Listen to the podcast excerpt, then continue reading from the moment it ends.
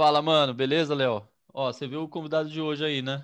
Fala, mano, vi sim, velho, muito louco. Ô, ô, meu irmão, meu irmão, o negócio é o seguinte, compadre. Aí, Joselito Cascatinha na área, mané. Cheguei aqui pra balar, meu irmão. Esse negócio de pode, pode quê? Pode quem essa parada aí, meu irmão? Como é que chama esse negócio aí que vocês estão fazendo, mané? É podcast, pô.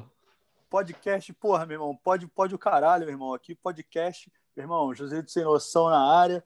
Vou chegar apavorando nesse podcast, mané. É nóis, compadre.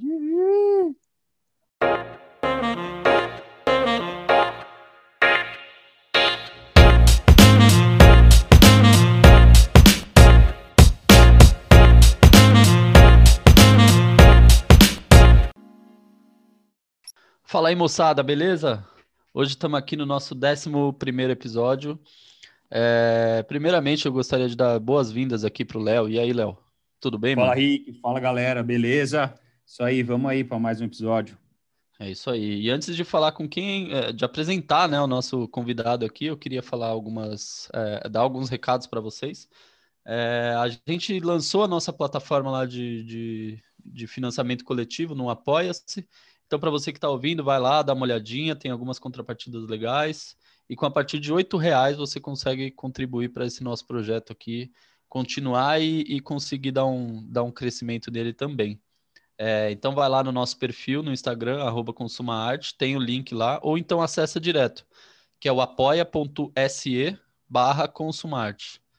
Beleza? Então agora vamos seguir aqui com o papo. Hoje é, a gente recebe aqui um convidado que acredito que para a maioria da galera aí que é da década de 90, final de 80, conhece ele. É o Eterno Joselito. Estamos com ele aqui, meu mano, Adriano Silva. E aí, cara, beleza? Fala, manos. Obrigado aí, Fala, boa noite. É, valeu o convite aí. E, porra, é sempre uma satisfação é, trocar uma ideia é, com a galera e poder passar um pouco né, da nossa, do nosso trabalho, do, do que a gente faz da vida aí, da nossa arte, né, que é o, é o ponto alto aqui do, é do podcast aqui do Bate-Papo. Obrigado pelo convite. Imagina, cara, a gente que agradece. É, isso aí. É... A gente que agradece demais aqui. Eu acho que você, como eu disse, é uma, uma referência aí para uma galera. E para começar aqui, cara, a gente queria, é, como eu disse, né? Todo mundo te conhece pelo, é, pelo papel que você desempenhou aí durante muitos anos e ainda desempenha. Mas eu acho que, que a gente queria saber um pouco mais do Adriano. É, que que o Adriano, como que o Adriano foi parar nisso tudo, né? Conta aí pra gente um pouquinho sobre isso, o processo de como você foi parar e se tornou o Joselito. Ah, cara, a nossa história, é, eu costumo dizer que eu digo a nossa porque me englobo aqui aos amigos, né? O que a gente faz, o, grupo, né? Uhum. Mas é, eu vejo, cara, como uma uma parada. Eu não acredito que nada seja por acaso, né? Uhum. Então eu acho que tem é, um propósito aí da gente ter seguido essa nossa carreira artística é, no, no, humor, né?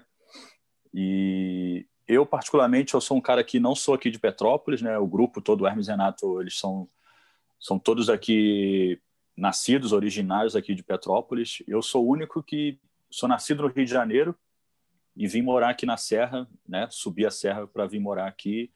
E com 10 anos de idade eu acabei conhecendo e, e é, vim ser vizinho do Fausto do Franco, né, de muro de casa. Então a, a minha história é, acabou dando início, né, nessa com essa amizade, né? Tudo tudo começou com essa amizade nossa. E então hoje eu tô com 41 anos de idade e conheci os caras com 10, então já são 30 anos aí de amizade aí, 31 anos de amizade. Eu acho que é, é parecido aqui com, com, a, com, a, com a história aqui minha do Léo, né? A gente se conhece desde aí das, eu acho é, que mesmo. primeira, né? segunda né? série. É, é dessa idade aí também, exatamente. Então, é, e acho que é, vocês têm a noção que, cara, tem um propósito, né, cara, de disso acontecer, né? Então, comigo não foi diferente e, e o nosso trabalho, o que acabou virando nosso trabalho, começou de uma amizade, de uma brincadeira, né, de amigos mesmo, de infância, de, de rua aqui de ser incentivado a, a botar para fora um pouco da, da, nossa inspiração que a gente tinha, que foi tipo gravar, né, fazer as gravações na época do VHS, aquelas câmeras gigantescas e tal, incentivados pelo pelo cunhado do, do Fausto do Franco na época, era um cara mais velho que tinha já seus quase 20 anos. E ele sentia na gente, nos moleques ali pequenininho, um potencial para para botar para fora essa nossa arte, né? Então, é, começou aí, daí começou minha história como uma brincadeira, como uma diversão, né, de amigos, que depois a gente ficando um pouco mais jovem, né, na adolescência, a gente sentiu que ali tinha algo diferente. Nessa brincadeira já não estava sendo tão brincadeira assim. A gente começou a se dedicar um pouco mais, é, muito, é, muito não, totalmente é, pela, pela parte do Fausto ter iniciado isso, ter visto isso e e querer colocar isso como realmente uma coisa mais séria. E a gente começou a sentir isso e a gente abraçou essa ideia e começamos a, a dar valor a isso, ainda no amadorismo aqui em Petrópolis, né, nos anos 90. Mas a gente já tinha um cuidado de ir nos brechós, comprar roupa, é, começamos a escrever as esquetes, né, dar uma roteirizada para não ficar uma coisa muito solta como era no começo. Então, a partir daí, a gente foi sentindo que a nossa arte estava começando a nascer ali. E aí, é, digo assim, que ela floresceu mesmo, né, dessa, desse plantio, dessa semente, ela floresceu quando a gente recebeu um convite da MTV. Porque antes disso foi enviado a fita para uma promoção que chamava Voz MTV, uhum. em que o Fausto teve a iniciativa de mandar por conta da, da irmã dele e de um outro amigo nosso aqui também de Petrópolis. E aí chegou nas mãos da, do pessoal do diretoria da MTV. Tô, tô dando uma resumida, tá? Para não ficar muito claro. extenso aqui. Sim, sim, sim. Mas chegou na mão do, do pessoal da MTV e aí fizeram o convite para a gente para para a gente poder ir a São Paulo trocar uma ideia que eles queriam, eles tinham é, é, ideias de fazer aquilo virar uma, uma gravação dentro da programação da MTV, uma, uma espécie de pílula para para serem é, servir de teste, né? Uhum. dentro da programação da MTV. E aí, isso foi no, no final de 99 para 2000, quando aí sim a gente recebeu nosso primeiro convite aí para entrar na MTV. Nem existia internet, não existia nada, é, celular, assim, né? era aquela coisa meio obscura, era aqueles tijolão, assim, Motorola, tal. é. É, puta, rede social, muito menos, enfim, todas essas coisas foram surgindo depois. E, enfim, e nosso, o, o pontapé da nossa história foi mais ou menos assim. É, e a MTV teve um papel muito importante, né? Porque você falou, não tinha celular, não tinha nada. Puta, nossa geração aqui era 24 horas por dia vendo MTV, né? Aí começou a passar as esquetes nos intervalos lá, a galera começou a falar, velho, que é isso que tá passando aí? Os caras malucos fazendo uns vídeos muito loucos. Foi o que você falou, aquela gravação amadora, né? No começo. Exato, e, e foi o que você falou, como não existia esse feedback assim da audiência, né? Não tinha um, um, um meio de comunicação diferente de, de o que eles tinham eram era recebiam cartas é, ligações, as pessoas ligavam para MTV, mandavam cartas, fax, que ainda tinha um lance do fax, assim. É. E, e foi aí que eles tiveram feedback de que, depois que a gente estava no ar, que aquilo ali estava tendo um retorno, a audiência estava percebendo a gente, né? Uhum. Então a gente entrou com, com sabendo que a gente estava entrando numa com pílulas para servir de, de, de, experiência, de teste ali na, na no break na, da, da MTV, né? É. Para a gente já foi um sonho, a hora que a gente soube que ia rolar aquilo, cara, a gente, assim como vocês, como todo mundo aí que está ouvindo a gente, acho que tinha essa essa coisa da MTV de estar tá ali ansioso para ver um clipe, pra, é, esperando um lançamento de uma banda, uma coisa assim. Para a gente não era diferente. Porra, imagina os moleques aqui de Petrópolis, do interior do Rio. Então foi um sonho nossa chegada na MTV para ser o nosso primeiro trabalho assim, é, né, como amigos, né, da nossa amizade que que brotou o nosso trabalho já dentro da MTV. Então é, foi um sonho assim que a gente é muito orgulhoso disso até hoje, né? De carrega isso com a gente com muito orgulho. Claro. claro. É, eu acho que tem muito peso na vida de. Nossa, cara, tem a maioria dos meus amigos, né? é, ali todo mundo do final da década de 80, comecinho de, de 90, teve muito, muita influência é, gerada por vocês, né? Influência ah, criativa. Todos. É, quase todo mundo, quase todo é. mundo. É. E tem bordões, e o, o, mais legal é que tem bordões que vocês criaram que são usados até hoje. É, é, tem sim. muita coisa, muita coisa, cara. É muito engraçado isso. E eu, particularmente. Eu você, né, Henrique? Ah. O meu pai às vezes fala: caralho, mano, o cara é maior Joselito ali. É, todo mundo. Meu pai tem 60 e poucos anos, né, velho? É, isso transcendeu um pouco, né? Virou Muito, uma... Foi, passou assim da, da galera que, que curtia acho que, até aproveitando o embalo que você falou disso, que é uma coisa assim, que é, o termo Joselito é, passou um pouco o universo de, de, quem realmente só curtia, de quem conhece o programa. As pessoas, Exato. às vezes, hoje em dia é, falam e não tem nem noção do que, que é. Tipo, já virou um, tipo, um adjetivo. Ah, o cara é mó Joselito. Às vezes a pessoa nem sabe de onde vem, de uhum. que, que é o personagem, o que, que é, mas sabe que é um sinônimo de sem noção. É. E aí usa essa coisa, tipo, Joselito. Então, muito louco isso. É, e uma é coisa que a gente criou aqui, o lance de, o bordão do sem noção, uma coisa que, era, que a gente criou aqui entre a gente, de falar, usar esse termo assim, a parada tomar uma proporção que tomou, enfim. É foda, muito louco. É muito, é muito louco. louco. E eu acho que também, cara, tem a, é, o lance. Claro, vocês são cariocas, né? E eu, como, como conheço o, o a cultura, né, um pouco de perto, que eu tenho família aí, tem muita coisa que vocês conseguiram colocar na cultura do Brasil inteiro, sendo uma cultura carioca.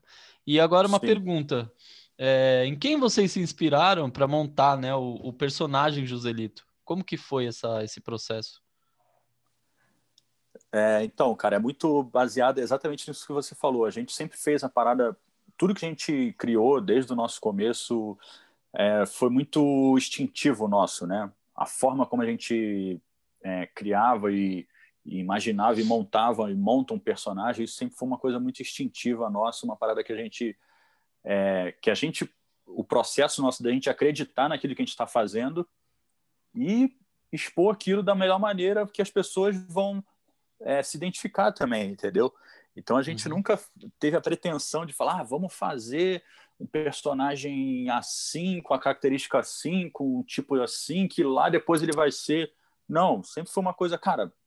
Se a gente fizer o cara, tipo, o exemplo que eu vou dar é exatamente isso do Joselito. Cara, porra, Adriano, tu parece o Joselito, cara, tu imita o Joselito, vamos, vamos fazer o Joselito. E o Joselito surgiu assim, aqui no amadorismo ainda, que foi inspirado no Joselito. O Joselito é um cara que existe, que era namorado da, da irmã do Fausto Franco, né, na época. E e a gente pegou só o estereótipo dele, e eu, por ser um cara que era mais parecido com ele assim, fisicamente, uhum. eu comecei a imitar ele. Só que, lógico, a gente pegou aquilo ali, o cara, ele não é aquilo ali, que é o personagem Sim. que a gente fez. A, a, gente criou uma versão caricaturada do cara, enfim. Mas a gente foi numa criação assim. A gente estava gravando o Cláudio Ricardo aqui na, na casa do Fausto do Franco, na sala. e era o programa de auditório ali, tinha que ter uma bancada de jurados e tava faltando um personagem, aquela coisa. Tinha o Jason, tinha o Gasparzinho, tinha o ET de Varginha, que na época era o que tava bombando ali, né? E aí faltava um. O cara falou, porra, mano, faz o Joselito, faz o Joselito aí. Aí a gente, porra, já botou a roupa. E aí surgiu o Joselito ali, como jurado do programa Claudio Ricardo. Então, todas as nossas criações, elas elas é, nasceram de, uma forma assim, sabe? Muito intuitiva, muito de, de testar uma coisa, de, porra, beleza, isso aqui, mas talvez se fizer mais assim, e aí o outro, de repente, sugerir, sugerir alguma coisa, porra, mas se fizer, porra, o cara mais assim e tal. E nós sempre fomos é, uns moleques, assim, eu digo moleque, eu, foi desde a nossa infância, a gente sempre foi muito Sim. debochado entre a gente, a gente... aquela coisa de você reparar os outros, assim, o, o, o estereótipo das pessoas na rua, o jeito, a gente sempre foi um moleque meio debochado, assim, de ver alguém engraçado, assim, já se olhar, a gente já se olhava, já via que porra, um já dava uma risada, já falava, caralho, que cara violento, ó, cara engraçado. O cara violento é o que a gente usava como termo de cara ser engraçado, ser meio ser estranho, a gente fala, pô, o cara é violento. Então a gente sempre foi muito é, antena aberta, assim, sabe, de, de, perce de perceber, e, e isso você vai filtrando, isso vai virando uma, uma, uma, uma coisa que você vai adaptando para o seu processo criativo, né? Uhum. Então, cara, isso foi, é, foi, sempre foi muito instintivo de todo mundo do grupo, assim. Então, acho que isso ajudou muito na nossa, depois na nossa é, produção de outros personagens que a gente fez, além dos personagens clássicos que a gente já fez dentro do programa. Porra, quando alguém interpretar um, sei lá, um, um pedreiro ou um, um cobrador de ônibus ou um, um transeunte assim engraçado, a gente já tinha na cabeça por na hora de ir lá montar o figurino, a gente mesmo que já ia, não tinha uma figurinista que falava, ah, bota essa camisa, bota isso aqui, não sei o quê. Não, a gente sempre foi muito assim, não, cara, isso aqui, isso aqui que vai ser o do, do, do, do cara que eu vou fazer isso aqui. Chegava para a maquiadora e falava, cara, eu quero um cabelinho assim, ó, desse tipo assim, já pegava a peruca, já, já tinha na cabeça mapeado. Já vinha pronto, né? É, uhum. Então isso foi uma parada muito, é uma parada muito instintiva, que a gente tem isso e, e isso foi potencializando com o tempo, a gente foi criando isso com os recursos, foi ficando mais, porra, enriquecido ainda. Porra, o recurso de, de maquiagem, de poder botar uma prótese, de você botar uma papada para fazer uma pessoa, porra, mais gordinha. É, porra, botar uma peruca que tenha uma calvície e tal, para você fazer um cara calvo. É, enfim, então isso tudo foi potencializando. Então, é, o nosso processo criativo é muito assim, sabe? É muito instintivo. A gente sempre uhum. teve isso na gente e, e até hoje a gente carrega isso e acho que vai ser, porra, vai, a gente vai, vai morrer com isso porque só potencializa. Uhum. Eu acho que é. o, o, principal, né? É, o principal é vocês, vocês criavam para vocês mesmos, né? Antes de qualquer coisa. Vocês faziam uma coisa que vocês gostavam e não uma coisa que alguém deveria gostar porque alguma demanda de fora. Era demanda de vocês mesmos. Acho que esse processo tudo, aí tudo.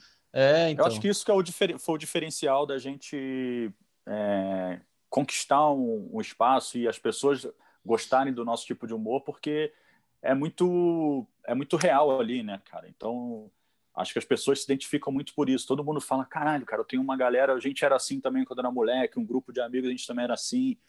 Porque era aquilo ali, a gente é, sempre foi muito assim, muito, muito real, né, do que a gente sempre fez. Então, é, acho que isso, para mim, é uma das do, dos pontos de por que o Hermes Renato conseguiu conquistar um público, conseguiu conquistar um espaço no, no humor nacional. A gente conseguiu fazer uma, uma história aí dentro do, dos nossos agora, dos nossos 20 anos de carreira que a gente está completando esse ano. É, então, e foi, e foi rápido, né, Adriano?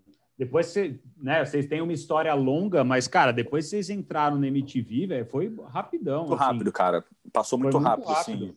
Eu olho para trás, assim, tipo, e vejo que 20 anos, assim, eu lembro do. Cara, eu lembro do, do primeiro ano, segundo ano, da gente entrando no MTV, dos primeiros anos, dos primeiros dias de gravação, quando a gente chegou em São Paulo. Eu tenho uma memória fotográfica muito boa, assim, né? Então, isso para mim é, me volta, assim, é, eu consigo lembrar, às vezes, de sketches, né? Porra, de 20 anos de carreira. A gente fez coisa pra caralho, escreveu coisa pra caralho, tudo a gente que, que escreveu. Então, assim, às vezes eu consigo me lembrar de, puta, essa sketch foi de tal ano, porque eu lembro da, daquela sketch, onde ela foi gravada, e aí o período que a gente estava morando naquele, naquele, naquela área ali, por isso que ela foi gravada naquele coisa, então eu faço toda uma é, toda a memória fotográfica ali que volta. Então, mas assim, passou muito rápido, cara. Os 20 anos foram muito rápido. É, eu falei, eu falei para o Henrique aqui, a galera não vai ver aí, porque não tem vídeo, mas eu tenho aqui, ó. Ah, esse DVD é clássico. Cara, esse DVD aqui, ó, tá aqui, os melhores 2001, episódios. Cara. 2001. 2001, foi o primeiro ano. episódios de 2001. E, cara, esse DVD é uma história engraçada, assim, porque a gente não. Praticamente a gente não teve participação nenhuma nele, assim, de, de escolher, de, de, de dar a nossa opinião, assim. Foi muito feito. O MTV foi foi muito rápido, assim. Eu lembro que quando os caras falaram, cara, a gente vai lançar um DVD, a gente já separou aqui já os, os episódios e tal. Lembro que na época a gente ficou até meio assim, falou, pô, mas como assim? Tipo, não... sabe, a gente nem participou tanto não assim. Participou. É, mas foi uma coisa assim, pra gente foi muito válido, cara. Foi um... Imagina, um ano de carreira, a gente já tinha um DVD, um produto feito pela MTV. Sim. E, e é muito é muito foda, assim. Esse DVD é, eu mesmo não tenho. Tipo, meus pais têm aqui, tipo, que eu, a gente ganhou assim uma quantidade mínima e eu dei de, de primeiro assim, né, para meus pais e tenho guardado aqui. Mas eu, eu mesmo assim, eu, eu não tenho esse DVD. É, então esse é clássico aqui, esse aí. É. Puta, e 2001... Volta e meia, cara. É, volta e meia, a gente fazendo show aí nessas viagens de turnê, alguém chega para, porra, dá um autógrafo aqui para mim e tal, é, chega com DVD. Então. É legal pra caramba. E tu vê aquele cara, porra, de 2001, esse aí é raridade. É, exatamente, 20 anos agora. Exato. Ah, mas muito, muito da hora. É legal conhecer, né, por trás do tudo que acontece assim por trás, como que vocês chegaram nisso. Eu acho que é legal tanto para nós que estamos aqui, principalmente para quem está ouvindo, né? Que aí consegue Sim. fazer as ligações e, e, consegue ver o quanto o quanto de, de, de trabalho, de construção criativa que teve por trás daquilo, tudo que vocês fizeram e ainda fazem, né? Sim. É... E é bom até você falar, cara, a gente está era para ter sido lançado agora aí no ano passado, né, com os 20 anos de carreira, mas por conta de pandemia, tudo aconteceu, essa situação que tá que atrapalhou tudo. É, tá sendo escrita uma biografia nossa aí, bem legal. Vai Pô, ser lançada em breve aí. É muito legal, cara. E assim, é, essa vai ser uma, uma coisa muito especial porque vai aí as pessoas vão ter a real noção assim o que que é o Hermes Renato sabe uhum, uhum. quem quem a hora que tiver pronto esse material é o Dudu Monsanto que está escrevendo que porra é um puta jornalista aí o cara que trabalhou na ESPN durante muitos anos é um amigo nosso aqui de Petrópolis ele é daqui então o Dudu foi um cara que viu o nosso começo todo de carreira foi um dos primeiros caras a fazer entrevista com a gente quando a gente é, tinha anunciado que ia ser contratado pelo MTV. A família dele, os pais dele são, do, são também é, jornalistas aqui de Petrópolis, então ele, ele também já é do meio. Enfim, é um cara que conhece muito a gente, então ele é muito rico assim de informação. Então ele tá, ele está fazendo esse trabalho da biografia é muito importante assim, tá bem legal e assim a hora que lançar vai ser um material bem bacana que as pessoas vão, vão conseguir ter uma noção assim bem mais profunda e da nossa história, assim, é, desde o, porra, dos primórdios mesmo. É, porque essa história de vocês aí, puta, um grupo de amigos que era moleque ainda, e foi o que você falou, né? 30 anos depois, ainda, porra, um grupo de amigos é. fazendo esse trampo. É raro, cara, ter um, uma galera é, que segue assim tanto tempo, né? Muita gente não conhece ao fundo, assim, né? Exatamente. Sabe mais ou menos, ah, são os caras de Petrópolis que vieram Sim. e tal, não sei o quê, e aí é, mandaram uma fita, outros acham que nós fomos, que nós éramos apadrinhados pelo diretor da MTV, que era nós, é, ele era nosso tio, dizem que a gente era sobrinho, tem, então, tem cada história muito louca. Mas aí é legal, esse livro assim vai, vai as pessoas acho que a hora que, que, que lerem assim vão ter uma noção real do que, que é a nossa história. Ah, com certeza, vai ser muito massa, velho. Vai, vai. Hum. Muito bom, cara. É... Inclusive, quando ficar pronto aí, você dá um toque na gente que a gente vai, vai adquirir um aí. E Lógico. falando sobre falando sobre seu, seu momento atual, né? Eu te conheci aqui num, num trabalho que a gente. Eu tomei iniciativa, né? Vou contar um pouquinho aqui do, do nosso. Como a gente começou a trocar ideia. Eu ah. chamei o Adriano, é, num, queria fazer um, um, um retrato dele como uma pessoa que sempre me é, foi referência para mim criativa, né? E, enfim, ele acabou me chamando para fazer um trabalho junto com ele. Eu acabei conhecendo um outro Adriano que eu não conhecia, é, que eu só conhecia o ator que fazia o Joselito. E o, e o Adriano, além de ator, ele também é roteirista e diretor de cinema. Então, cara, conta um pouquinho aí pra gente qual que é essa. É, um pouco desse seu trabalho, né? Como que você faz, como que você desempenha esse seu trabalho hoje em dia tudo que eu aprendi na minha vida, né, foi foi foi fazendo, foi na prática, né? Aquela velha aquela velha história do que a galera fala, ah, você aprende muito na teoria ali, mas a hora da prática é que realmente você é, vê se que é a hora do, do fla-flu, né? Está valendo mesmo. E, e, comigo foi muito assim. É, a parte de roteirização, por exemplo, a gente tinha um método nosso de, de escrever, nosso aqui interno, assim, do grupo, Uhum. E a gente teve que se adequar é, numa formatação, né? criar uma, um método de fazer um roteiro, porque a gente estava trabalhando numa TV. Né? Não adiantava a gente querer escrever é, num bloco de notas e mandar ali para uma equipe que ia trabalhar com a gente, como produtores, né? figurinista e a galera, uhum. sabe? E, e, aí a gente foi aprendendo, ninguém estudou, fez curso de, de roteiro e tal. A gente foi aprendendo e foi vendo que, na prática, a gente realmente sabia fazer, só precisava ter um é, pegar o método e, e, executar, botar na prática. E com o roteiro foi assim. E, e cara, a parte de direção para mim é, eu sempre fui um cara muito muito antenado assim nesse nesse outro lado né da, da captação do audiovisual assim né foi uma parada que eu sempre curti é, e quando eu entrei quando nós entramos na MTV é, eu fui um cara que comecei a me, me atentar um pouco mais né para a parte técnica da coisa. Eu sempre fui um cara que colava no, nos câmeras e, e, e, sempre fui curioso de falar cara porra mas isso aqui o que que é? Porra esse movimento aqui e tal.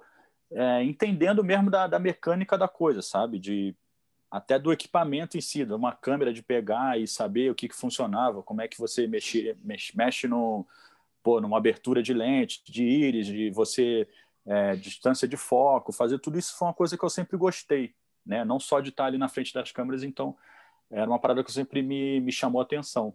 Uhum. E eu sempre fui curioso e, e eu percebi depois que eu fui testando meu olhar. É, tipo, a fotografia é uma coisa que eu gosto, que eu me amarro, e eu fui testando, fui brincando e fui vendo que era, uma, era um prazer para mim também. E, e a direção, para mim, foi surgindo disso também, de, de 20 anos de carreira, você vendo o método de se fazer, a forma de se fazer, você, é, por estar ali na frente, você aprende, você... Pô, trabalhei com muitos diretores que trabalharam com a gente na época da MTV, trabalharam com a gente em, em publicidades que nós fizemos, é, em participações que nós fomos fazer em filmes e tinham.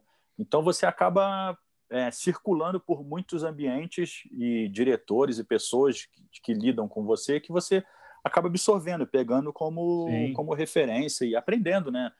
Isso é uma coisa minha, assim, tipo, eu tenho isso comigo, sabe?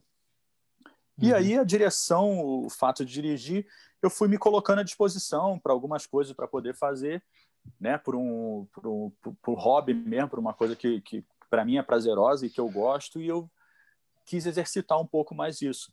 E eu tô cada vez mais agora aí, acabei de fazer, o Henrique foi nesse, nesse trabalho que eu, que eu fiz em São Paulo, para uma publicidade, que acabei convidando ele para ir lá para acompanhar. E eu tô cada vez mais me colocando à disposição e e quero tentar abrir mais o leque e fazer cada vez mais. Legal, Muito cara, bom. legal. É, eu acho que o mercado, né, audiovisual, assim, ele, ele necessita de pessoas que tenham vivência fora, um pouco, um pouco mais fora dele, sabe? Venham de outras áreas, venham de outras áreas para meio que desconstruir um pouco aquela... É, desconstruir um pouquinho. Exatamente. Por exemplo, a gente está falando agora da publicidade. Eu vejo que é, por mais que às vezes tenham pessoas muito talentosas, mas você acaba se enquadrando a um formato, a um padrão ali que é uma coisa que o cliente quer, ou que a agência quer, e, e fica moldado aquilo ali. A gente entende, sabe que são coisas, mas eu acho que tá, tem possibilidade de se fazer mil coisas e, e poder quebrar um pouco isso. Não estou sendo pretencioso falar que, tipo, eu que vou chegar lá, não, mas é, não, tipo, claro, mas claro. com a cabeça que a gente tem, às vezes, de é, de sugerir uma parada, sabe? Uhum. Porra, de repente pega um roteiro que vai estar tá numa coisa bem quadrada, num formato quadrado ali, que você, de repente, numa reunião que se você faça, você sugere ali, o pessoal da agência gosta, passa para o cliente, o cliente curte, você vai lá, executa e mostra. O cara fala, porra, que legal, sabe? Tava imaginando isso aqui desse jeito e ficou desse jeito, porra, bacana e tal.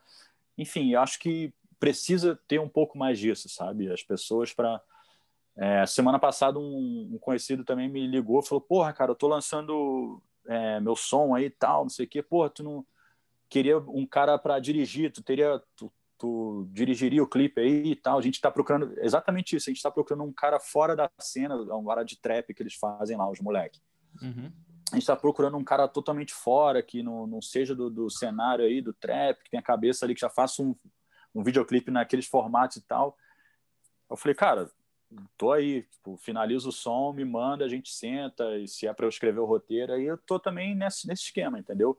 Uhum. Então, acho que é isso, cara. É, eu sou um cara que, que gosto, sabe, de aprender, eu sou um cara curioso, assim, então eu me coloco muito à disposição para aprender e para tentar executar e fazer coisas novas.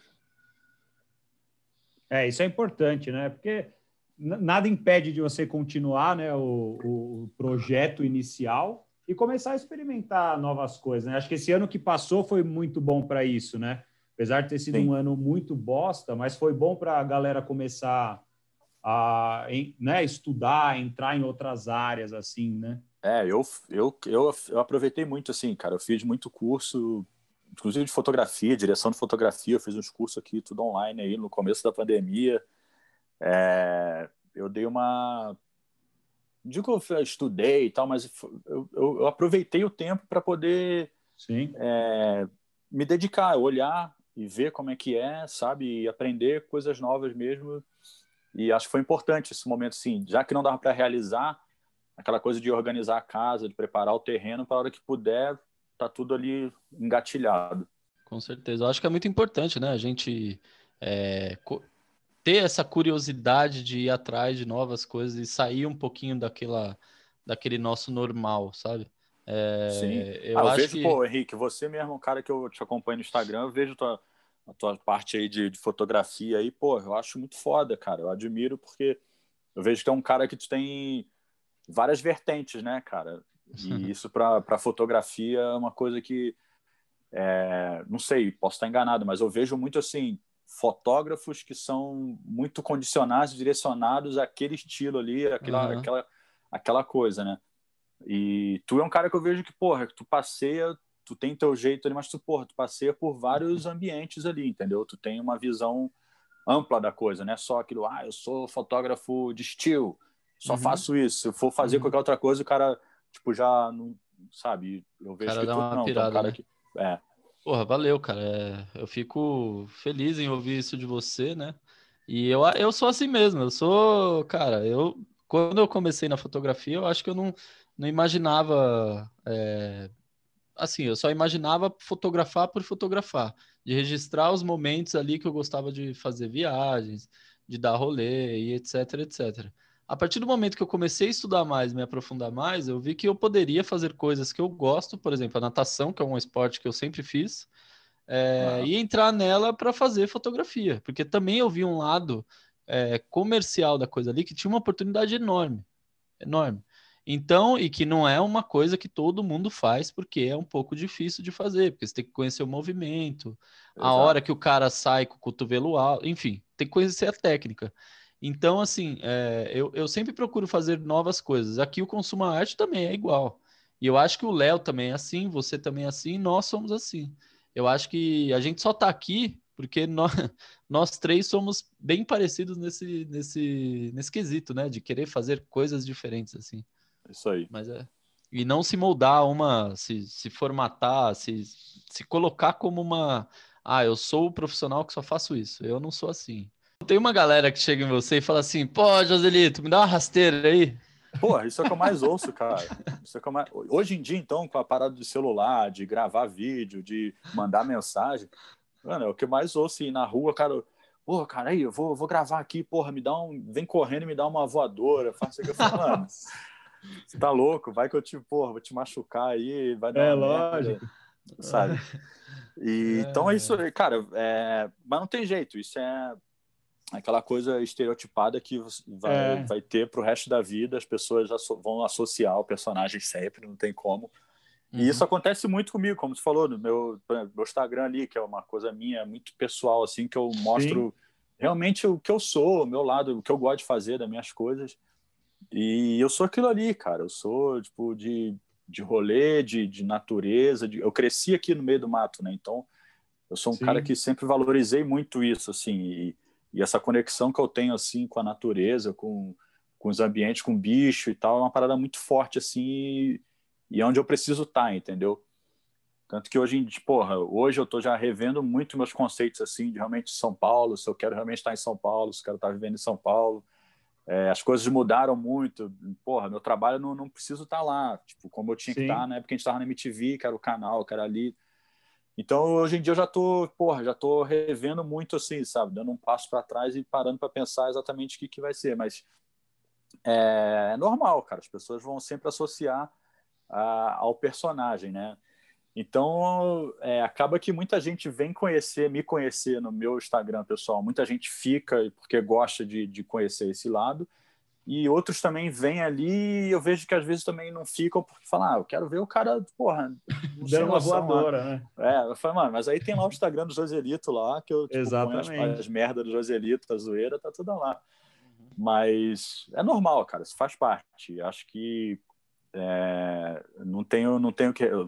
Muito pelo contrário, eu sou muito grato, porra, ao personagem, ao que eu faço. Pô, isso é um presente. É, o meu, meu, meu destino foi eu vir para fazer, então. Mas é engraçado, a associação vai sempre existir, não tem jeito. É, é com certeza. Aí. Aproveitando aqui para a galera que ainda não segue o Adriano, dê uma olhadinha lá no perfil dele, é Adriano Silva 79 e também do Joselito, clássico, né? Joselito de Cascatinha. Então Joselito lá tem. De Cascatinha. É, tem os dois perfis lá, dê uma olhada e, e bora, bora espiar lá, dar uma stalkeada, siga ele, acompanhe o trabalho dele, que é muito bom. É... Legal. Cara, eu, eu sei que, assim, partindo para o outro lado agora, eu sei que você é um cara que é, aproveitando falando sobre tua vida, né? Você gosta muito de esporte, muito assim. É, eu vejo você praticando esporte todos os dias. Você é um cara é, que, como o Léo falou, você gosta de estar perto da natureza. Eu queria saber como que isso, como que essa prática e essa, esse estilo de vida influencia no teu trabalho criativo. É, cara, eu fui um cara que, como eu falei, eu cresci aqui em Petrópolis e é, no meio da natureza e, e, assim, o meu esporte começou dentro da natureza de, de, de fazer trilha, de, de, andar no mato aqui. E aí, consequentemente, depois eu fui nos, nos esportes clássicos de, futebol, né? De, que eu fui um cara cresci também no, jogando bola. É, depois, cara, eu também fui muito da natação aí, tá falando natação, cara, eu nadei durante oito anos seguidos, enquanto eu morava, na época eu estava morando em São Paulo, do lado de uma escola de natação, então a natação para mim foi um uma atividade física também que me ajudou muito, muito de verdade numa época assim, que eu estava meio bem mal assim. É uma terapia, é, né? Eu trabalho muito, cara. E é, você sabe, cara, a natação é ali, é um momento que você está muito sozinho ali e vem muitas ideias da cabeça enquanto você nada, é, eu vejo isso assim em dois esportes que eu fiz que são muito individuais assim que você fica raciocinando ali, que é a natação e a corrida. Os dois que eu tipo já pratiquei e pratico ainda mais hoje dia a corrida, a natação eu dei um, uma boa parada assim. É, você, já tive muitas ideias assim de, de, de roteiro, de coisas, de situações enquanto estava nadando, enquanto estava correndo. De vir assim, sabe, de você é aquele momento que fica muito sozinho ali, né? Que a natação para mim, por exemplo, chegou um momento que eu já estava tipo no automático o movimento de, de fazer braçada, de respiração, então me, me, propor, me proporcionava mais esse momento de eu me desligar disso e ficar viajando, tendo ideias e tal. Então foi uma parada que é, me ajudou muito assim. Então, cara, o esporte assim para mim, é, acho que cara, é 50% assim do da, de ajuda assim na, na, na, minha vida assim para me ajudar no trabalho também, sabe? É, válvula de escape total assim. Para mim o esporte é uma terapia. Hoje em dia eu faço minhas atividades aqui em casa, é, exercício de respiração, de meditação, minha academia, a academia que eu faço em casa hoje em dia é muito mais tipo, eu com meu peso do corpo aqui fazendo e minha meditação, minha respiração é terapia para mim, cara, é meu remédio, assim. Então, é válvula de escape total e, cara, eu acho que independente da área que a gente trabalha, o nosso profissional, assim, a gente tem que ter esse momento para para cuidar e, cara, é muito importante, muito importante mesmo, assim. Acho que para algumas pessoas é, deva ser bem mais até, e é importante dar muito valor, assim, atividade física, não pela parte estética, né, tipo, Sim. saúde mental mesmo e física, que consequentemente, se você tiver regrado com uma alimentação, fazendo atividade física e descansando, consequentemente você vai ter um resultado estético que, porra, é, não tem jeito, é, junto, é igual o cara né? que é, é igual o cara, sei lá, que porra, fuma crack, o cara está fumando crack, não vai ter jeito, uma hora o cara vai definhar porque ele está fumando crack, não tem, o caminho não tem, é. o cara não vai ficar bombado, não vai ficar, né, é, eu fiz uma analogia aqui bem filha da puta, mas é, é isso, a atividade ah, física você entrou, fazendo... entrou no personagem, entrou no personagem. É, é foi, o, foi o cajuzinho aqui. É, é, isso é, é, natural, entendeu? E assim, a consequência é muito. Cara, é, para mim, assim, é notório, assim, eu não consigo, eu, eu percebo quando eu não faço, entendeu? Aí eu sinto uhum. que eu uhum. falo, caralho, atividade física, tô parado, tô, puta, deu uma uhum. relaxada aí. Então, para mim, hoje em dia, assim, por isso que eu falo, voltando lá no começo que eu falei o lance de São Paulo, de estar tá em São Paulo, de estar tá naquela loucura, eu hoje acho que prefiro é, ficar num lugar com uma qualidade de vida, que você consiga estar tá talvez né, com menos, ter um pouco menos, mas com, com mais qualidade, sabe? Entendi. Prioriza um pouco mais isso. Não, faz total sentido, cara, porque que, que, quem vive em São Paulo é, sabe a loucura que é. E não é só a loucura da, da de você ir pegar metrô, ou se deslocar para ir trabalhar, etc.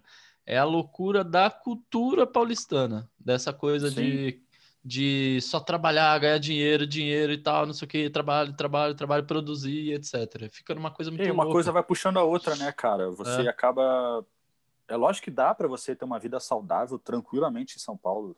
Eu não vejo, tipo, eu falo porque, tipo, eu vivo aí, vivi aí 20 anos e sei que dá, você consegue, tipo, sabe, não ficar aquela coisa, ah, eu moro em São Paulo, só vou comer pizza, só vou ficar em barzinho e só vou fumar cigarro e respirar a poluição. Não, cara, não. Sabe, as pessoas de São Paulo, muito pelo contrário, tem um, tipo, um universo de coisas para se fazer, para se cuidar, para viver uma vida saudável também.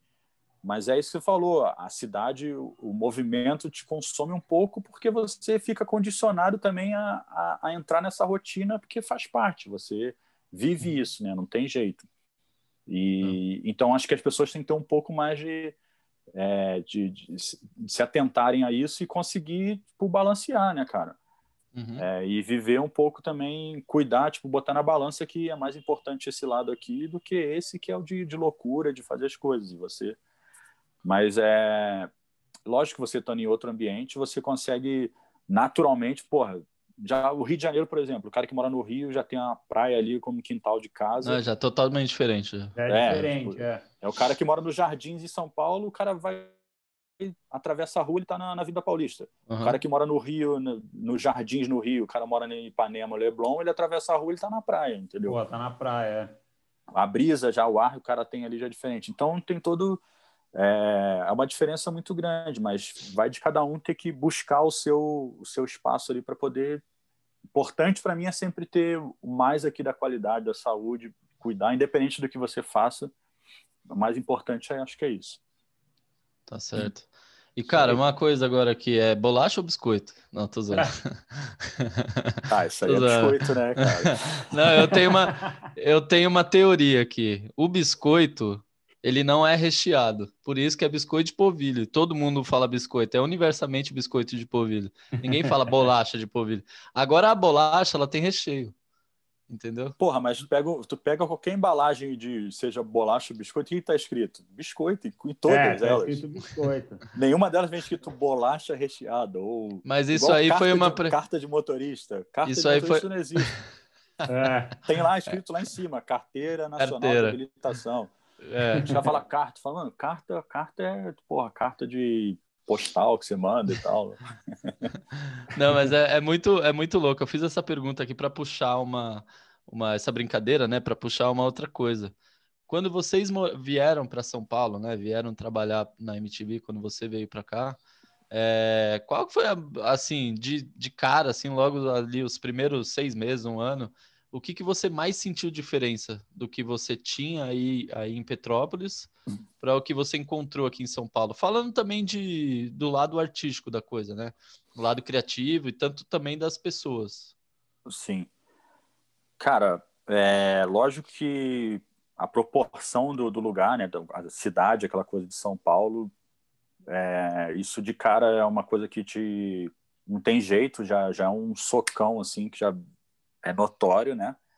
E isso é uma parada que sempre me senti muito bem, assim. Não foi nada que me assustou, assim, por ser do, sabe, de, nossa...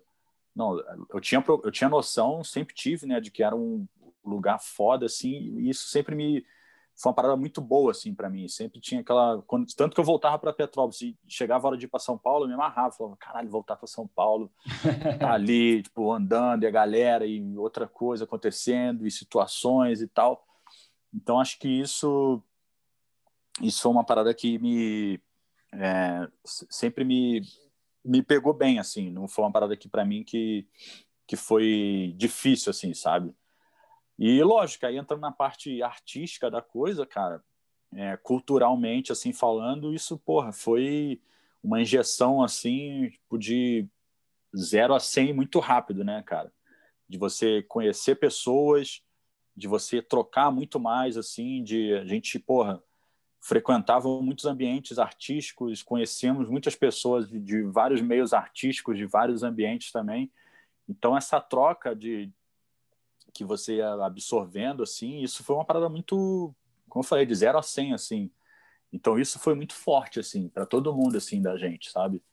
É, culturalmente, assim, música, é, filme, né, cinema, de coisas assim, de troca de ideia é, do nosso ramo, assim, do, da parte de, de TV, da gente aprender linguagens, de conhecer pessoas, isso foi muito foda, assim, isso foi uma parada que é, eu sou muito grato assim de, de ter de ter tido a possibilidade de, de, de, absorver tudo isso, conhecer muita gente, grandes amigos que, que eu fiz, cara, porra, só foi possível assim é, é, ter isso por, por conta do meu trabalho, sabe?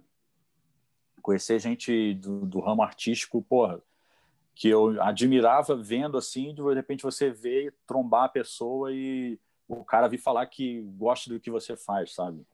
Uhum. Eu sempre uso como exemplo, porra, o Yuka, o Marcelo Yuka, a gente se encontrar num VMB, porra, a gente era fã do Rapa, assim, de ver os caras e o caralho tá lá um dia no VMB, o cara olhar assim e falar, porra, mano, vocês, irmão, vocês são foda, vocês fazem muito maneiro, não sei o quê.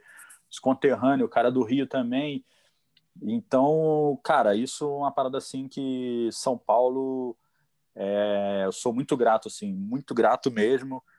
E aí eu sempre gosto de, de, de lembrar de, porra, de, de ser grato ao Fausto, um cara que a gente começou tudo aqui no quintal da casa dele, que a sementinha uhum. foi plantada aqui. Sim. E ter proporcionado, cara, é, onde eu tô hoje, meu trabalho com meus amigos, tipo, minha família, é, tudo que eu tenho, assim, foi uma coisa que a sementinha que nasceu aqui na casa dele.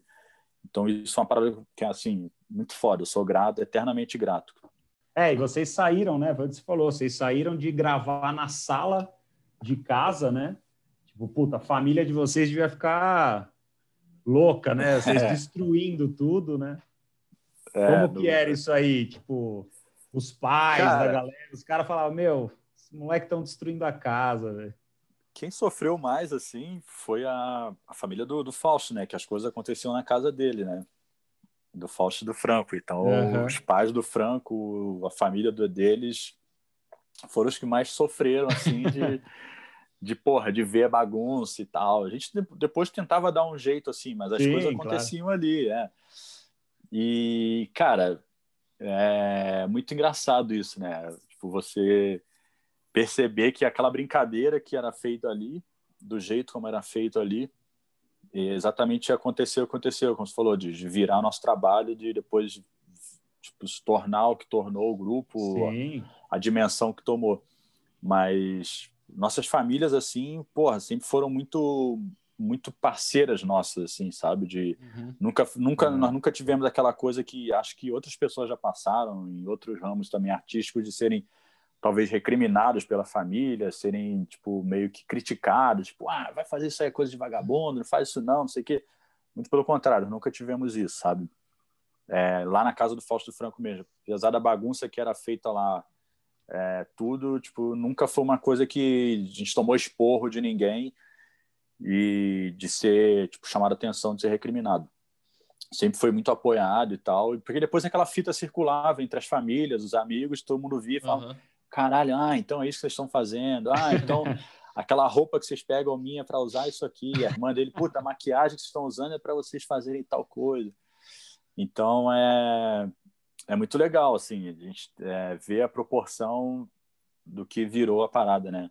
E acho que isso vai estar muito também no, no, livro lá, vai ser contado muito, vai ser por eles, né? As famílias vão, vão, vão ter uma, uma parte importante dentro da, da história ali ser contada. Os, de, os depoimentos, né? Esse apoio é. é. espetacular. Foi o que você falou, no livro vai estar tá lá, né? Aí vai a tá galera lá, vai, vai tá conhecer esse, esses detalhes aí que foram importantes para chegar onde chegou, né? Muito bom. É, cara, a nossa história, assim, é, é muito bonita, cara. É uma história muito foda, assim. Se você parar é. para ver, é uma parada muito, muito maneira, assim, muito bonita. E como tudo aconteceu, como o, o rumo que foi tomando. Então, é, é muito legal as pessoas terem noção, né? Ainda mais hoje, como as coisas estão muito diferentes, como surgem é. os artistas, vamos dizer, hoje em dia, né? Tipo, hoje em dia, sei lá, é, não estou fazendo aqui papel de, de, de, cara chato também, foi criticando, porque eu não tenho isso. Para mim, cara, tem muita gente boa, muitos artistas bons surgindo, sempre vai ter, isso é uma coisa natural, assim como aconteceu com a gente. A gente já veio claro. também de inspirações de outros artistas e isso não vai parar nunca, né? Com é sempre e a gente tem sempre que torcer cada vez mais que, que surjam pessoas, artistas, né? Independente da área. Mas acho que hoje é... eu não sei se é a palavra, mas banalizou assim. Hoje as pessoas se julgam artistas, mas ser artista de quê, sabe? Assim, o que, que é tua uhum. arte, na verdade, sabe? É, é, na verdade, falta uma essência, né? Uma identidade. É, não tem mais isso, sabe? É, não tem. É tipo uma coisa muito, muito assim. Ah, eu sou artista, eu sou, faço, sei lá, sou, faço vídeo no TikTok, eu sou artista. Do, Sim. É. Sabe? Tô dando um exemplo aqui, mas, mas é meio isso, sabe? Querendo, uhum. resumindo, acho que diferente do, acho que por conta também a proporção que tomou todo o universo aí hoje em dia do audiovisual, das coisas, que eu acho muito legal, sabe? A facilidade que se tem hoje de, de criar, de, de fazer as coisas, acho isso muito importante. Mas acho que junto disso vem também um, um montante que precisa ter um filtro aí para poder identificar, funilar realmente né, o que, que é legal, o que é válido, o que, que não é. Mas não sou eu que, que, que tô aqui para julgar, né? Claro. Só, tipo, Não, eu faço o meu, eu, eu, eu, faço o meu filtro, a minha peneira ali. Uhum. E às vezes até posso me enganar, mas mas acho que isso é consequência de, de como estão as coisas hoje aí, é, né? Para o, o mundo do a tecnologia proporcionou tudo isso. Exato. Eu acho que também, cara, é, aproveitando que você puxou isso daí, é, para quem está ouvindo a gente aqui não não conhece, nasceu depois e não pegou essa época, eu queria que você contasse um pouco como que era o processo de edição. Porque para gravar, a gente sabe que antigamente era uma, uma câmera pesada, você tinha que colocar Sim. o VHS lá, você não via o resultado na hora, você só ia ver depois. Então a técnica era muito mais apurada do que hoje em dia. Hoje em dia você senta o dedo lá na câmera, põe no automático e vai embora. E antigamente? É, é, é mais ou menos tipo, como está o processo da fotografia hoje em dia também, né? O digital, assim, do, uhum. do, que era o filme, que, que também é aquela coisa, a gente é do caralho, a gente vive hoje nesse, nesse universo digital e é muito foda você poder bater uma foto e olhar ali, ver, você tem todo o recurso da câmera na mão ali, enfim. E com a gente não foi diferente, cara, a gente, a gente vinha do, do VHS, era aquela câmera que a fita já é uma coisa que hoje em dia tipo, CD já é uma coisa que ninguém, uma geração vai falar, mano, CD, o que, que é isso, é. né? É, é, verdade. Tipo, é, nem fudendo que o cara vai ter. Fita, a VHS era aquele, porra, gigante, aquela coisa grande. Depois foi para aquelas minizinhas VHS é. que tinha um adaptador, que já era Sim. uma VHS grande, você abria, encaixava lá dentro, para você botar no videocassete para ver. Então, quem era já mais esperto já fazia uma edição no videocassete, né? Pegava dois vídeos e fazia uma edição ali de, de mexendo as dois tapes, que já era uma coisa bem difícil, assim, que tinha que ter uma, uma expertisezinha ali, já meio rato, assim, para poder fazer. E a gente não fazia assim, a gente fazia direto na câmera.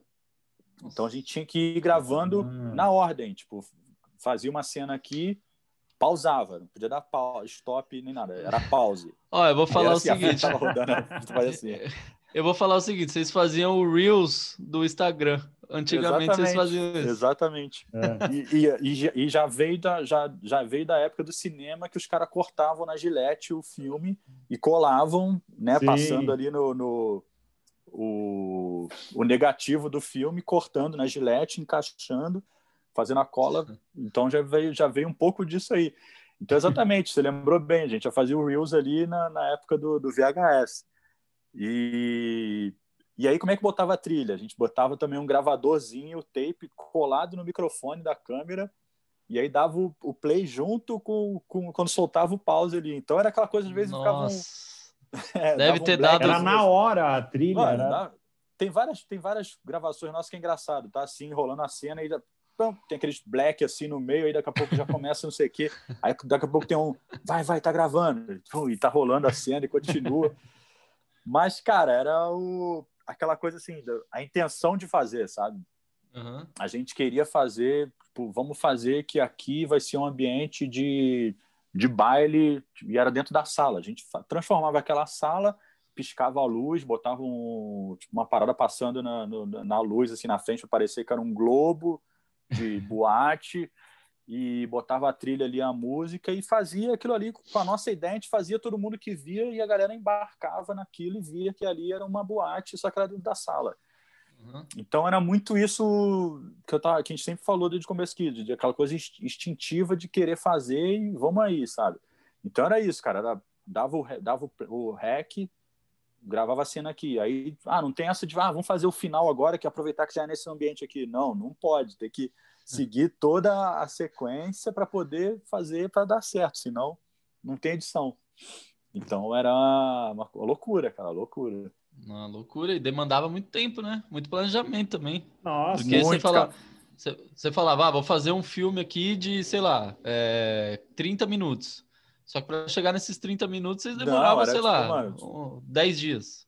30 minutos não, não tinha como, a gente fazia coisa de 5 é. minutos, às vezes ficava tipo quase um dia inteiro para fazer uma coisa de 5 minutos, ou eu perdia meio dia para fazer.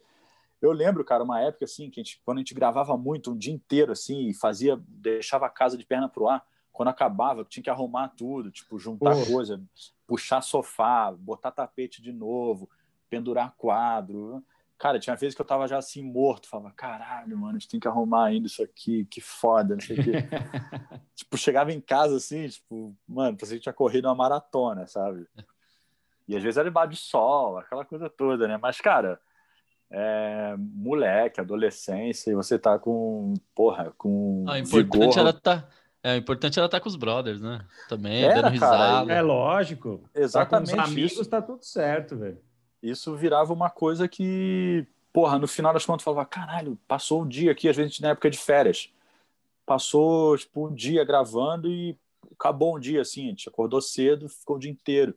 Aí um dia seguinte a gente fala, porra, não vamos fazer nada, a gente vai fazer outra coisa. Aí andar de bicicleta, fazer as paradas. Aí, tipo, final de semana marcava, tipo, bom, vamos gravar, vamos fazer tal coisa. Então, era, era muito foda, muito foda. Era um processo bem árduo, assim, né? Hoje em dia a molecada, cara, cata um celular, puta, né? É, hoje faz tudo.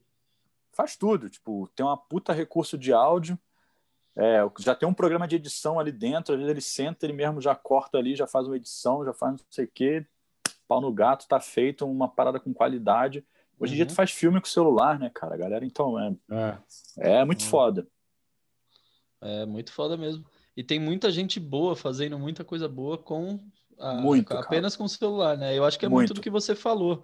É, não importa ali o, o, equipamento que você tem na mão, o recurso, etc. Vale mais a vontade e a, a, a disposição de estar tá aberto para o erro, né?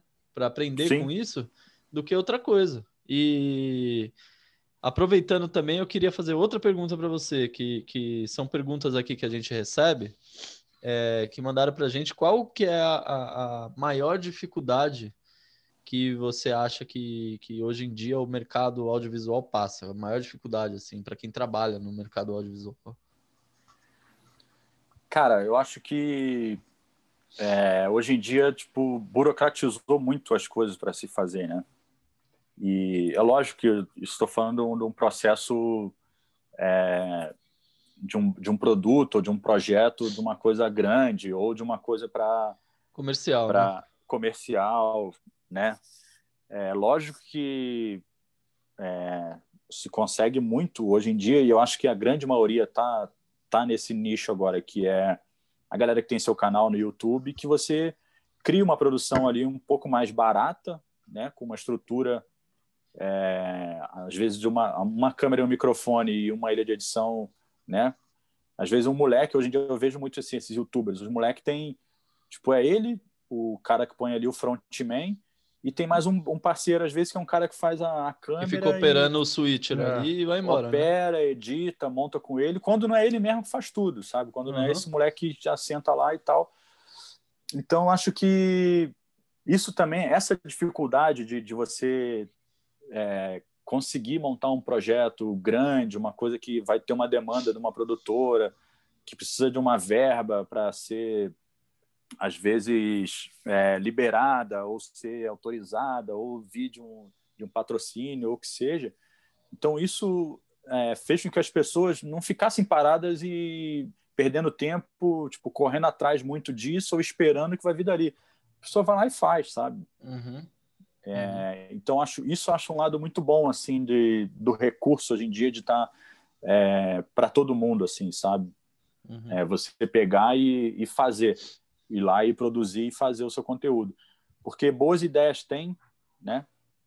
Tem muita gente com muita boa ideia, tem muita gente, bons roteiristas aí que estão no mercado também, que trabalham tanto no, nessa parte aí, vamos dizer, profissional, em grandes produtoras e estão inscritos em projetos grandes, como que, que façam criação para canais, coisas menores e que tipo, a forma de monetizar é um pouco diferente, mas ela é realizável. O cara vai lá e faz, né?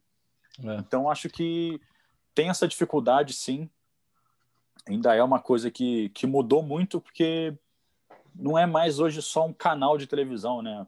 Tipo, é. hoje em dia, tipo, você não precisa, ah, quero fazer um projeto que eu tenho que estar ou na Globo, ou na Bandeirantes, ou na SBT, ou nos canais convencionais que a gente vê aí. Eu acho que, que as marcas, né, elas entenderam que o, o processo foi mudando, que hoje os canais de TV, a gente vê aí vários deles passando dificuldade, porque não consegue, não consegue mais é, é, monetizar igual eles faziam antigamente, né? Principalmente com, com publicidade. Hoje a publicidade está muito mais inserida dentro de um contexto, que era o merchan, o merchan que a gente falava antigamente, do que outra coisa. E o conteúdo digital, o YouTube passou a ser o canal de TV, né? A Exato. gente vê aí vários canais enormes, assim, muito grandes do Brasil. É, como a gente falou de esporte, eu vou citar um deles aqui, que eu inclusive vi você alguns anos atrás e tomei um susto. Eu falei, ué, o que, que ele tá fazendo aí? Que foi o Desimpedidos. Que eu olhei e falei, pô, por que, que ele tá ali, cara? Aí eu nem sabia que você jogava bola. Mas olha que louco a gente começa a, a, a fazer ligações, né? Então eu acho que eles, a, a agência que tem o, o, o Desimpedido, souberam, fizeram Sim. uma leitura de mercado muito boa e estão estourando aí. Hoje é o maior, um dos maiores do Brasil e o segundo maior canal de futebol do mundo. Então, é, não, os caras que... da América Latina são o maior canal da América Latina. É, é o maior, né? É. E é isso, cara. Eu acho que cada vez mais, cara, as coisas vão, vão, vão tomar um rumo diferente aí. A gente não sabe, uhum. sei lá, daqui a três, quatro, daqui, sei lá, daqui a cinco anos vai ter uma mídia nova aí, uma forma nova de, de se fazer. Tá tudo, é, tá tudo muito rápido, né, cara? É, agora já, pô, já tá rolando agora aí esse Clubhouse, por exemplo. É. Tipo, uma, uma, nova parada aí que tá.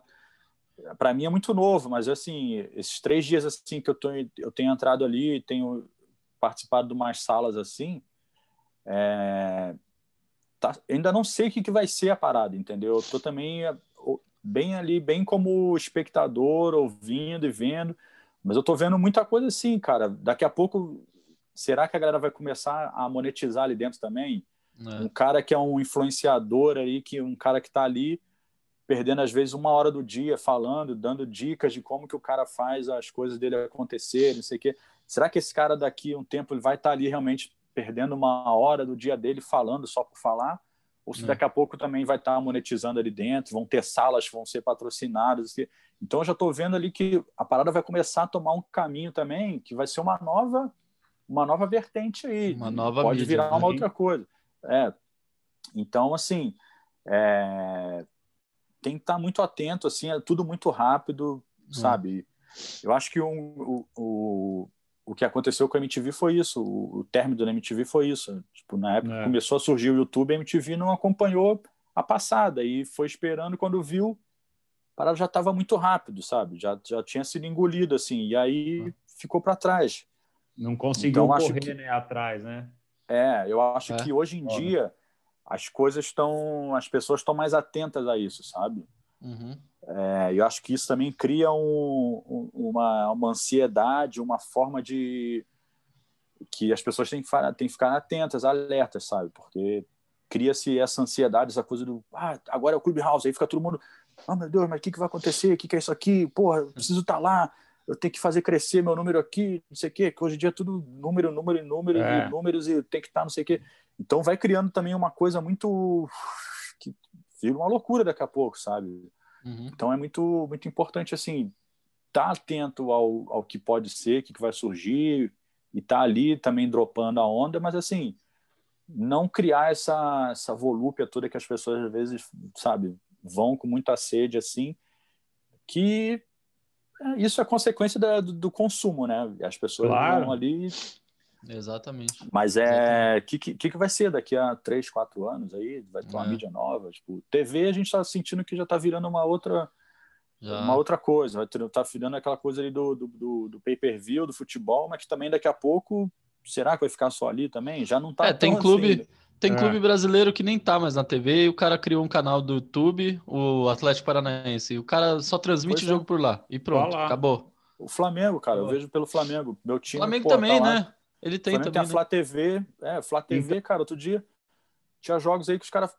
Transmissão, cara, eu botei no computador para ver uma TV, cara. Transmissão linda, perfeita.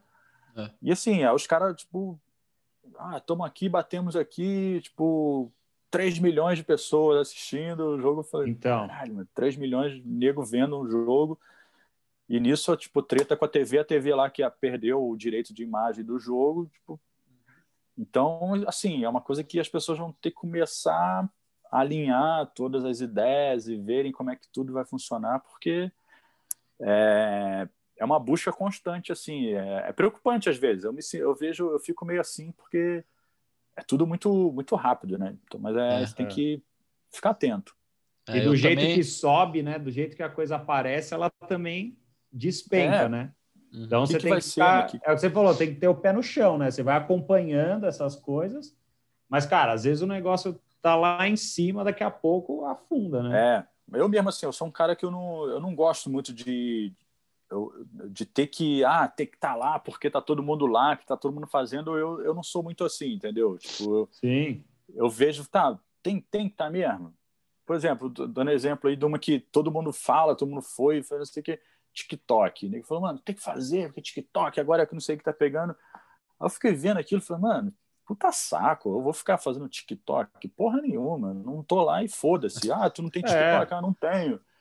Pô, fui fazer um Twitter agora esse mês aí, fiz um Twitter do, do Joselito, eu falei, não vou fazer meu, não quero fazer eu, Adriano.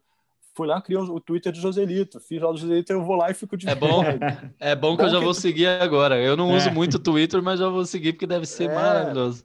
Mano, eu vou de fanfarrão, vou lá, o Joselito tá falando, não sou eu, então, mano, eu falo uhum. mais merda. Tipo, aí no jogo do Palmeiras ontem, mano, fui falando mais merda. Aí, tipo, você vai indo nessa, entendeu? Tipo, ah, agora é Big Brother. Big Brother Mano, puta saco. Eu, eu, não, eu não vejo realmente, porque não é uma, aquela coisa do tipo, ai, não, não vejo, eu não tenho televisão. Quem que é, quem que é o Faustão? Não sei quem que é o Faustão. Não, Sim, não é isso, é. sabe? Aquela coisa que ninguém tem isso. Ah, não, quem que é o Faustão? Não, não tem TV, não. Não sei quem é o Faustão, não. Não, não é isso. Mas assim, eu, não é uma parada que eu gosto, sabe? Não, não tem interesse nenhum. Big Brother eu nunca vi nenhum. Tipo, mas assim, espirra em mim o que está acontecendo. Eu sei que a mina tá tretando lá com o moleque que saiu agora, porque Assim, eu nem tô nem sei o que tá acontecendo, mas assim, é tu só, o Instagram. É só você perder 10, é 10 minutos no Instagram, você consegue entender tudo que tá acontecendo. Porra, aí tá todo mundo falando dessa porra, aí tu vê falando disso. Aí tu vai no Twitter lá pra twittar, mano, é, aí falando dessa porra. Então, sabe, as, as paradas tu não precisa, não precisa. Vai, uma, uma hora vai espirrar em você, vai chegar, Sim. de alguma forma vai chegar. É, então, assim, eu também não, eu não sou esse de que, ah, preciso estar tá lá porque. Não. É lógico, se meu trabalho pedir, tá, eu, eu, procuro muito ver isso primeiro, assim, sabe?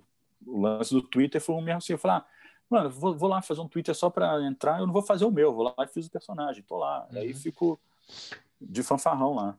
Legal, mas fala, fala aí pra gente qual que é o Twitter. Eu tentei achar aqui e não consegui. O Twitter é arroba 100 S-E-M, né? 100 uhum. underline é, Joselito. 100 Joselito, beleza. E, o cara, você. É 100 underline Joselito. Uhum.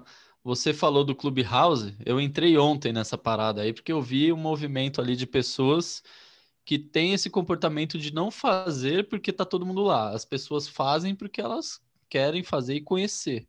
Eu entrei e fiquei ali meio confuso. Eu falei, pô, o que, que é isso aqui? Mas eu acho que é, é, é, muito louco, né, esse processo. Você falou também do, do, que fica pensando às vezes como que vai ser no futuro. E, cara, eu sou também uma pessoa que me preocupo muito com isso. É, eu olho o movimento de tudo como que vai ser e daqui, eu fico imaginando nem cinco anos, mas tipo daqui dez anos. Como que é. vai ser essa parada toda aí? Será que a gente vai estar tá muito mais louco do que a gente é hoje? Porque a gente é bombardeado de informação o tempo todo, né? Eu é... me preocupo muito, cara. É, assim, eu tenho, porra, eu tenho uma filha, cara. Minha filha, minha filha, porra, tem 16 anos, cara. Imagina.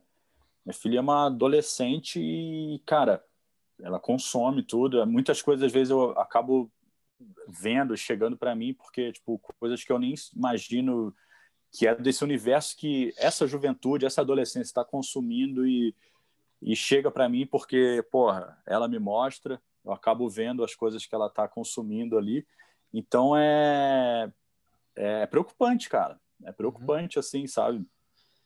É, eu acho que a gente tem que ter muito cuidado, assim, sabe? É, Criou-se esse, esse hábito de, de, de, das pessoas abraçarem tudo que surge, mas acho que perdeu um pouco esse cuidado de das pessoas primeiro analisarem, verem. É... Peraí, o que, que é isso aqui? Tá, mas qual que é o propósito disso aqui? Sabe? Eu acho que, essa, por exemplo, o lance do Clubhouse aí tá nesse começo agora é meio que um teste também para eles mesmo, a galera que montou é. a plataforma, sabe? Eles vão Com sentir certeza. ali. E, cara, eles devem estar tá tendo um, um, uma enxurrada de, de, de, coisas, de informações chegando para eles ali, cara. Imagina a uhum. loucura que tá para a galera que, os desenvolvedores ali dessa parada, que como é que não deve estar tá para eles, entendeu?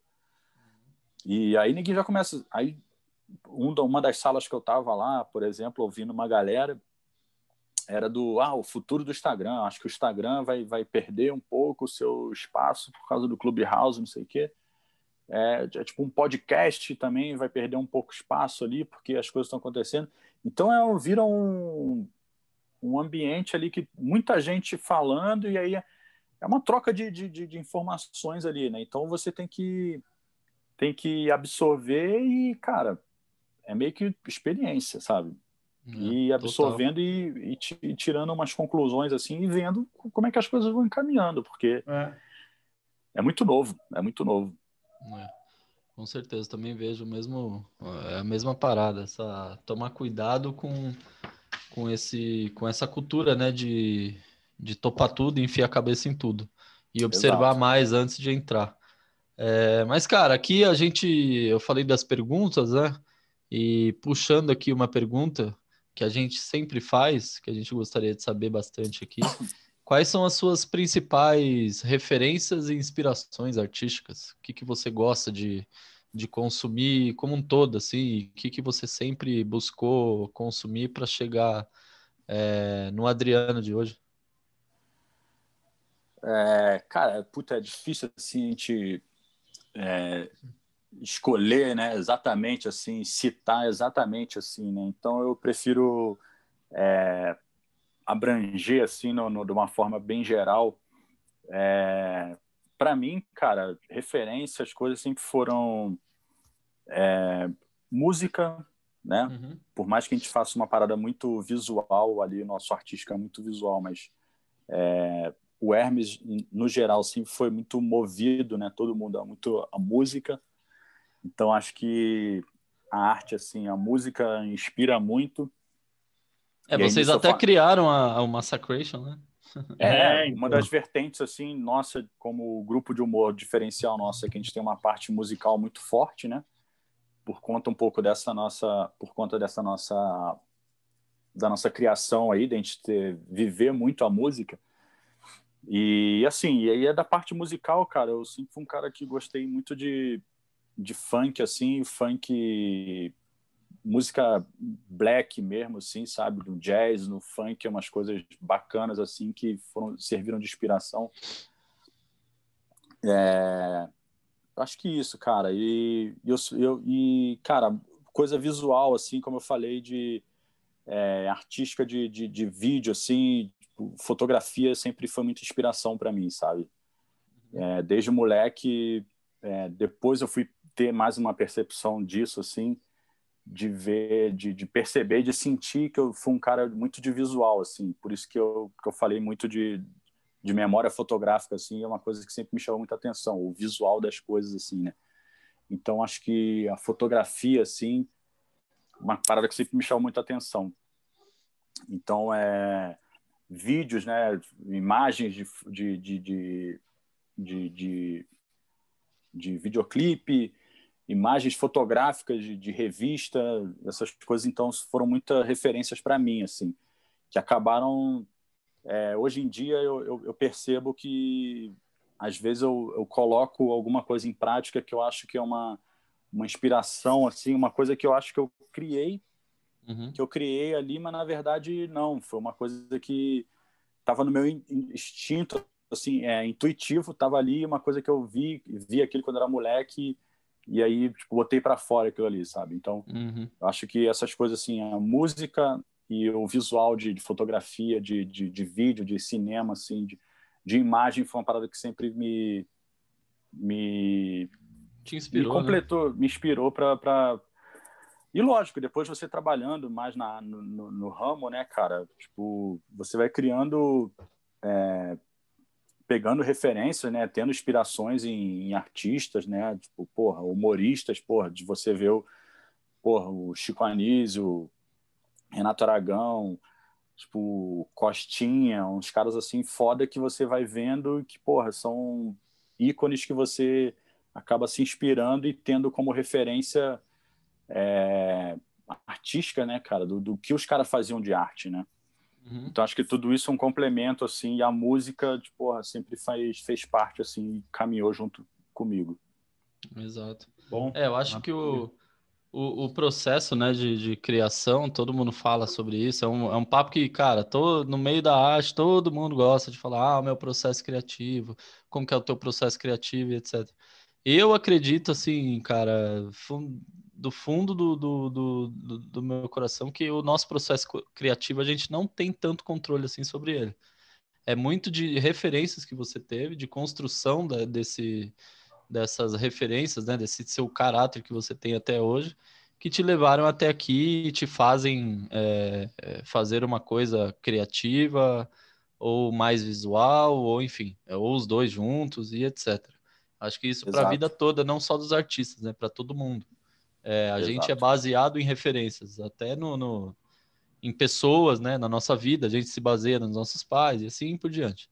Mas, cara, é, queria agradecer aqui teu, o nosso papo. Foi, porra, passamos aqui uma hora e quinze falando, voando, dando risada, voando. A gente poderia ficar aqui até sei lá que horas, mas tem hora também que a, a voz começa a, a dar uma bagunçada, a cabeça perde um pouco de, de tempo.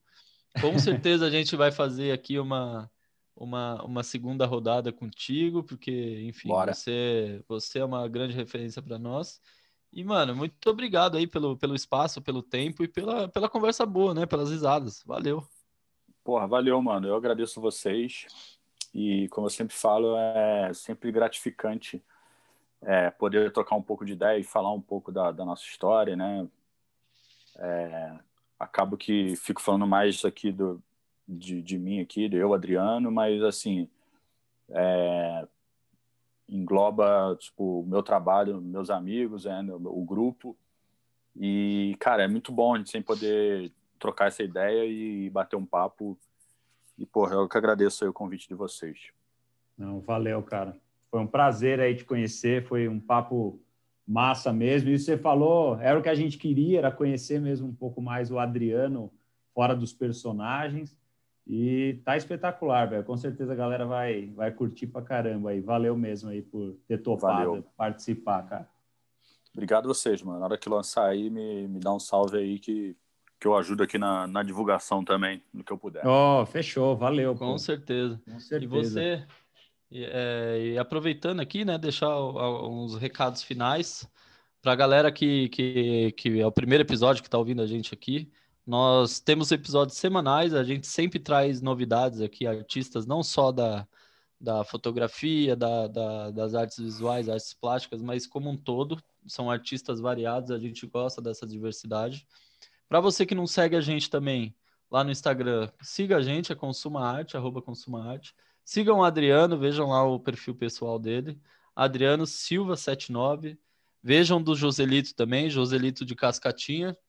Tem o Sigam canal do. Hermes aí, ó. Arroba Ah, do tem- Hermes lá, do canal no YouTube. Todo o nosso material tá todo lá no canal do YouTube do Hermes. Boa. Só colocar lá Hermes Renato Hermes Renato? Oficial.